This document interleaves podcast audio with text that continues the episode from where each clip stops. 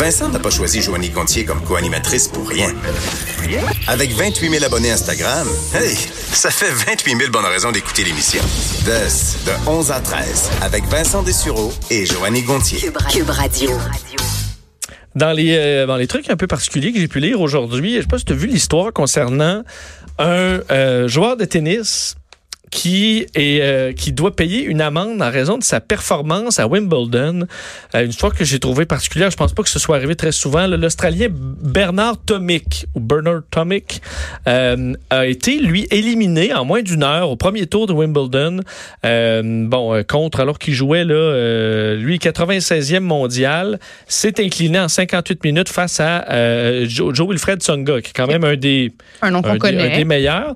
un match euh, très court. En fait, c'est le match le plus court des 15 dernières années de Wimbledon. Fait que, il s'est fait rosser. Pas, à peu près. Pas à peu près. euh, et le problème, c'est que selon l'arbitre, a toujours le juge arbitre qui est là sur sa grande chaise, lui juge que, que le Bernard Tomic, euh, lors de son match, n'était pas à la hauteur des standards professionnels attendus. En gros, il... Il vient de le bâcher. T'es pas bon pantoute, puis tu mérites pas ta place. T'es pas bon, puis tu t'es pas forcé. Alors, tu dois payer euh, un, une amende du montant maximal, dans ce cas-là, qui est de 50 000 euros. C'est pas vrai. Euh, ce qui représente le cachet pour lequel il était payé pour aller là. Alors, euh, on lui ben, retire en quelque sorte son, son cachet en raison de la contre-performance, mais surtout parce que c'est pas juste le fait de, de, perdre, ça arrive de perdre, mais tu t'es battu euh, comme t'as pu mais dans son cas, euh, il a l'air d'avoir juste, euh, peut-être qu'après quelques coups, il est perdu en 6-2, 6-1, 6-4. Le 6-4 me semble quand même plus honorable, mais euh, il l'a questionné par les médias lors de la conférence de presse. Il disait, je crois que j'ai joué du mieux que je pouvais, c'est juste que j'ai affreusement mal joué et que euh, Tsonga a servi 24 as, alors ce qui était en réalité 21, là, mais il l'a calculé un peu, un peu grossièrement.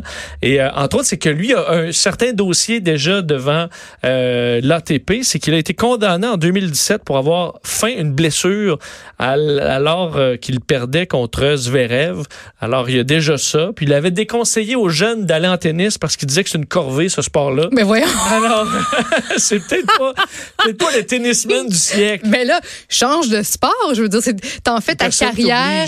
Il y a personne qui t'oblige de faire ça. Là. Je veux dire, tu, te forces à peine. Tu, non, je, je, m'en allais dire, ça arrive euh, que ta game soit, que, que tu joues magnifiquement bien que ce soit vraiment ta partie à vie où tu es bon, tu es performant et aussi dans le cas contraire que ce soit la pire partie de ta vie.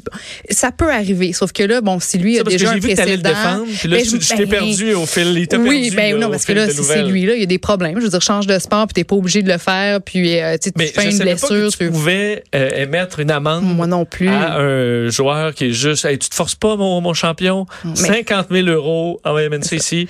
Mais tu sais, je me dis, pour atteindre quand même le rang de 96e au monde, c'est quand même pas mal. Je me dis, il y a quand même un talent naturel dans le tennis, mais là, si t'aimes pas ça au point de, de, mentir sur tes blessures, de même pas te forcer, puis là, quand, quand c'est rendu au point où ça te coûte de l'argent, pratiquer ta carrière, ton sport, là, c'est le signe. L'univers t'envoie des signaux, mon chum. Là. Ben, si dit, notre patron est passé tantôt en studio, s'il me dit, bon, là, tu me dois 200 pièces aujourd'hui, amende parce que t'as été trop poche, ça se peut que je... Tu reconsidères. C'est vraiment trop mauvais. Tu me dois 500 pièces je dirais, bon, OK, je pense qu'on va, on va arrêter ça. Alors, sachez-le, ça va peut-être lui, donner un petit électrochoc au visage, à, à, à, monsieur euh, ben, Bernard Tomic, mais ça a été une nouvelle qui, euh, qui, qui, a piqué ma curiosité aujourd'hui. L'autre nouvelle euh, sur laquelle je veux, je, veux revenir, c'est la ville de Paris, parce qu'on a parlé beaucoup dans les derniers mois, les dernières années, de plus en plus du tourisme de masse. Là. Donc, les villes qui sont envahies de touristes. Je veux pas, on fait, je dis pas que je fais pas partie du problème. J'en entends des fois qui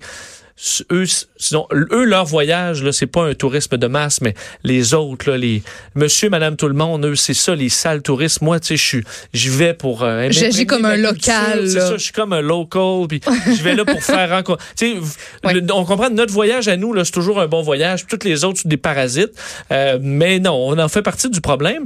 Et pour avoir visité, entre autres, Venise, où c'est OK, c'est rendu Venise, un parc d'attractions, là, rien de moins. Il y a plus de gens qui vivent là parce qu'il n'y a aucun intérêt. C'est juste des boutiques souvenirs venir, puis t'as pas de commerce intéressant où aller, où vivre, t'es juste dans un nuage de monde avec les bateaux de croisière qui débarquent, tout le monde descend, s'achète un Tout coûte cher parce que tellement de touristes, les compagnies en profitent. Plus achetable. Alors, c'est un, un, problématique. Et à Paris, on voit ça venir parce que déjà, évidemment, des, Paris est une des villes les plus visitées au monde. Euh, mais euh, on a annoncé cette semaine le maire adjoint de Paris qui s'appelle euh, Emmanuel, appelons-le Emmanuel. ça me va, me son, Emmanuel Grégoire. Je me souviens d'Emmanuel, Emmanuel Grégoire qui veut, veut qu'on refuse les autobus de touristes dans la section touristique de Paris. On dit que c'est une vraie plaie parce que les, les autobus, non seulement bon, débarquent du monde, mais vont s'arrêter souvent un peu partout, à gauche, à droite, euh, débarquent, et que ça cause des bouchons de circulation, ça cause des problèmes. Alors, on va les obliger à quitter le cœur de la ville pour aller se stationner dans des stationnements euh, prévus à cette fin, un peu en périphérie. Puis eux disent, on aime ça, là, les touristes, la ville est capable d'en prendre, euh, on a développé le tourisme de façon importante là-bas, puis on est correct avec ça. Mais dit les citoyens, là, les citoyens s'adaptent maintenant avec le transport en commun, prennent moins leur voiture. Ben, que les touristes s'adaptent aussi. Alors qu'ils soient pas, qu'ils s'attendent pas à ce qu'on les dépose au pied de la Tour Eiffel, qu'on prenne des photos, qu'on les ramène après ça à un autre point de vue. Euh, ils iront en périphérie, ils prendront le métro comme tout le monde, ils s'en viendront et, ils marcheront. C'est sûr que on s'imagine des personnes plus âgées pour qui c'est moins possible. Et ça, ils euh, l'acceptaient, peut-être avoir une, une acceptation à ce niveau-là, mais de réduire les autobus en ville, dans les grandes villes touristiques. On voit à quel point c'est une plaie à Venise, mais aussi à Barcelone, où eux ont réduit le nombre de bateaux de croisière. Je voyais qu'en Amsterdam, ils ont arrêté la publicité touristique ah dans le monde. Donc, le département touristique en veut plus. En veut plus de touristes. on va dire, on en a assez, on ferait plus de publicité parce qu'on veut pas plus de monde. Puis pourtant, c'est tellement quelque chose qui est mis de l'avant pour stimuler l'économie. Je veux dire, on, ça fait, on, fait beaucoup d'argent avec le tourisme, donc euh, on, qu'on stoppe ça complètement, ça m'étonne. Ben, c'est que tu te rends compte, c'est un peu comme avoir, mettons, trois colocs chez vous. Là. Tu vas sauver de l'argent, sauf que, je veux dire, à un moment donné, le, goût, euh, euh le robineux, là, euh, le gars, là, qui, te laisse des canettes vides partout, puis tu te dis, ben, ok, je vais vivre avec moins. Et c'est un peu ce qui arrive. C'est que tu dis, à quoi bon faire de l'argent avec les touristes si ton centre-ville ne t'appartient plus. Mhm. C'est un peu ce qui appartient à ce qui, ce qui arrive à certains endroits. Puis tu perds le, cachet. Une fois que tu n'as plus d'habitants dans ton centre-ville, ben, c'est quoi l'intérêt d'aller visiter ça? Alors, euh, c'est ce qu'on voit dans certaines villes. Puis il faudra prendre ça en, en amont avant que ça arrive. Question de dire, OK, touristes, il n'y a pas de problème. C'est bien, c'est super, mais faut doser. Le problème, c'est que ça risque de devenir une activité de plus en plus pour les riches parce que euh, tu dis tant qu'avoir des touristes, on va avoir ceux qui sont pleins aux as.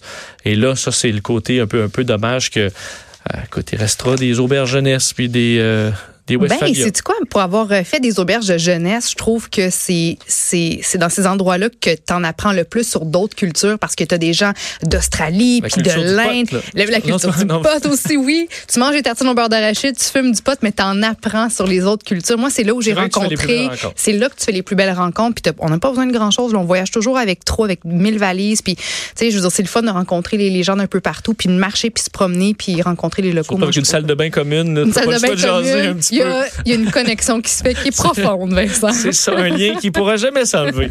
On revient dans quelques instants.